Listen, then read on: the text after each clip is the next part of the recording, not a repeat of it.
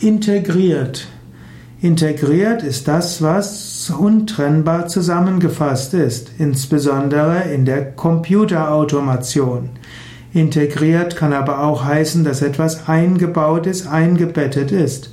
Zum Beispiel kann man sagen, dass der, die Weckerfunktion in einem Smartphone automatisch integriert ist oder dass in einem einer Office Suite auch ein Tabellenprogramm integriert ist.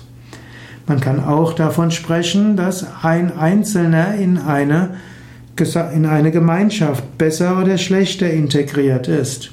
Zum Beispiel kann ein Austauschschüler in der Familie seiner Gastgeber besser integriert sein oder auch schlechter integriert sein. Man spricht auch davon, dass Einwanderer in einer Gesellschaft besser oder schlechter integriert sind. Und man kann auch überlegen, wie gut sind Menschen, die intensiv Yoga üben, noch weiter in der Gesellschaft integriert. Auch Yoga Vidya hat einige Yoga Ashrams. In den Yoga Ashrams leben die Gemeinschaftsmitglieder, die Sevakas.